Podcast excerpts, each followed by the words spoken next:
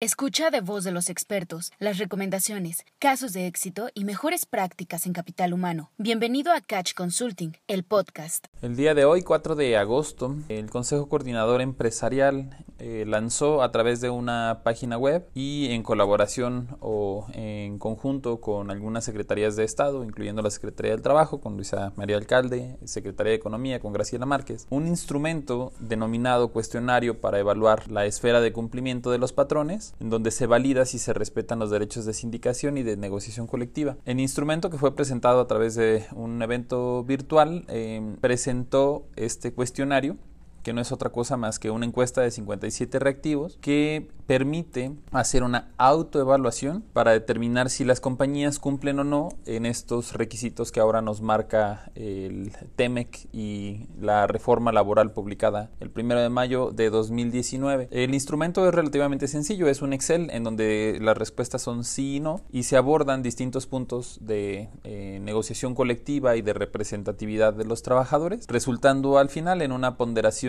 igual nuevamente sencilla, este, que puede eh, evaluarse a través de un tablero en cuanto al, cumplimiento. ¿no? En función a cada una de las respuestas de cumplimiento o incumplimiento, pues se va accediendo a un porcentaje este, de este cumplimiento. Si todas las respuestas son positivas o si todas las respuestas son favorables o se cumplen, se obtiene un 100%, en caso contrario, se pueden obtener menos. En opinión muy particular este, o conociendo este tema, no nada más en función a lo del TEME, que es lo más vigente, sino desde la reforma de hace un año, consideramos que como herramienta de apoyo eh, incluye puntos importantes a considerar, pero eh, se queda muy en lo superficial en cuanto a los que se deberían de hacer y eh, creo desde un punto de vista muy particular, Rodrigo Arciniegas, y lo que nosotros como firma tenemos que trabajar en que lo más importante por ahora son los cómo. Creo que cualquier esfuerzo que en algún momento dado se pueda llegar a obtener o se trabaje en nuestro país para avanzar en estos conceptos es importante, pero recomendamos, eh, como lo hemos hecho desde hace más de un año, tomar otros instrumentos que nos trabajen eh, o que permitan resultar en un plan de acción y que este plan de acción sea lo que en algún momento dado sea el reflejo del trabajo de un autodiagnóstico como este o como algunos de los otros que hemos ido implementando y que les hemos ido compartiendo a través de la firma. Gracias por escucharnos. No te pierdas el próximo episodio de Catch Consulting, el podcast.